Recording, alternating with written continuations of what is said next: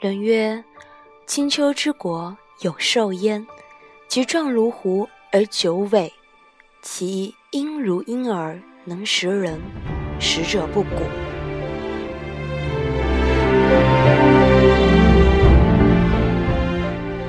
天下是一只九尾狐，在它入世第一千年时，爱上了一个孤高的人类。整个青丘国都知道有那么一个人，他叫尹成，是人间的九五之尊，踩着亲兄弟的头颅爬上了龙椅，最是无情。可天下不管，他甚至不管人妖殊途，不听女娲娘娘劝告，执意要嫁给他。第一年，他待她好，却也不是很好。他每每望向她，眼睛里只有无尽的欲望，没有半点爱意。千夏是影城所见过的最美的女子，眼若桃花，眉眼轻挑，摄人心魄。她那柔软的身段，隐隐一握的蛇腰，甚是美好。影城。总是适时的克制住自己，他不专宠于后宫哪一个，也没有什么喜好，他只是坐在他的龙椅上，比拟着底下的一切。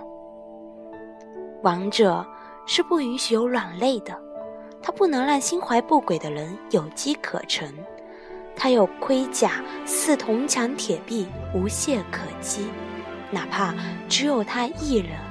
他也要踩在累累白骨之上，稳稳当当的。千夏不明白，影城已经得到了一切，整个天下都是他的，他却总是那么绷着，欲望时不时的显露出来。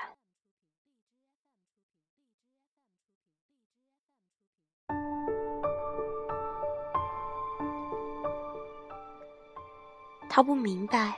也就不去想了，他费尽心机，也不过是想让影城多看他一眼，在他这儿多留一会儿也好呀。可影城总是三更天就离开了他的寝宫，从未误过时辰。无论千夏如何撒娇，他也长袖一挥，没有半点留恋。千夏还是坏了女娲娘娘定下的规矩。使用法术让影城夜夜在她那留宿，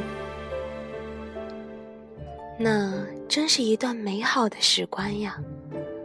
他整夜都望着影城的睡脸，那么锋利的一个人，睡着了竟也温柔极了。影城不知道自己为什么会这样失控，每天早上他睁开眼。便看见千夏姣好的容颜出了神，日子久了，他倒也乐得如此了。他还是得承认，有些事情是无法自拔的。千夏觉得夜晚太短暂了，要是再长一点就好了。于是他用法术改变了晨昏。国师发现。天有异象，必有妖孽。影城隐约的明白了他的失控来自于哪儿，就因为他是妖，他便将一切可能全部推翻。千夏是狐妖的事情，终于败露了。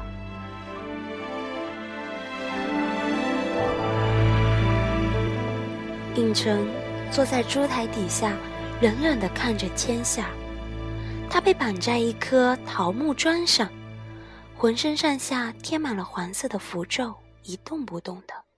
他只是无声的哭泣，脸上的胭脂都花了。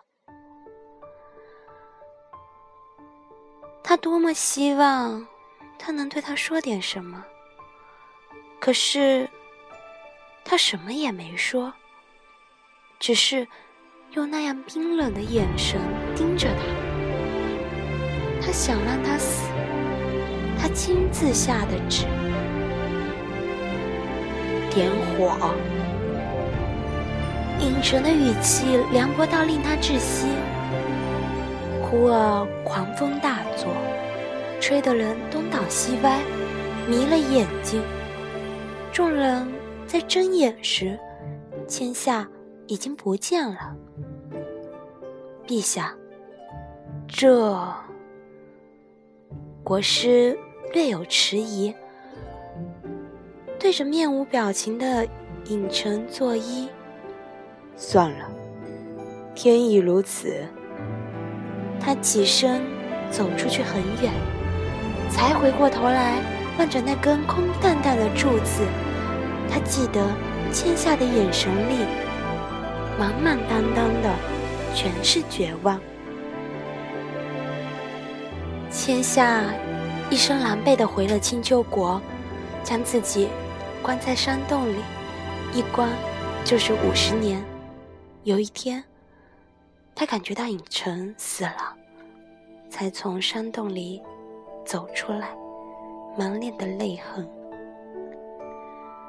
他跑去找女娲娘娘，女娲娘娘叹了口气，一味的抚摸着千夏的头，说：“傻孩子呀，傻孩子呀，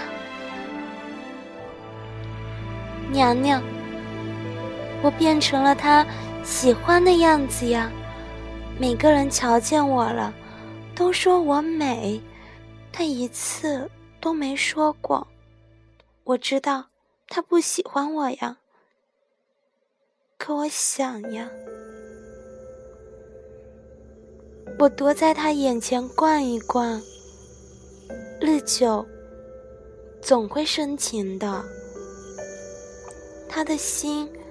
是冷的，我就给他捂热了。可是，可是他的心怎么就捂不热呢？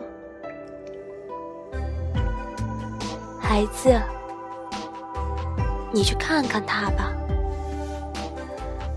女娲指了指凡间的方向，那里正举行着隆重的葬礼。他的影城躺在金雕楠木的光唇里，安静的睡着了，像是那些个夜晚千夏所痴迷的样子，温柔极了的样子。女娲娘娘，影城爱千夏吗？一只小小的白狐窝在女娲娘娘的怀里，瞪着懵懂的大眼睛。许是爱着的。女娲看向不远处的一处山洞，尽是悲哀。请救救千夏！影城站在一个老道面前，恭敬地请求着。那老道轻抚着长长的胡须，过了许久才点头。也罢，也罢。只是您是天子，救不救他，也只是一句话的事。谁又敢违抗呢？老道眯着眼睛，不解地问道：“正因为我是天子，我才救不得他。他是妖，我……”应琛还想说下去，便被老道打断了。罢了，罢了，老道已了。应琛弯腰作揖，告别了老道。只见老道一拂袖，变成女娲真身。你。还是更爱你的江山呢。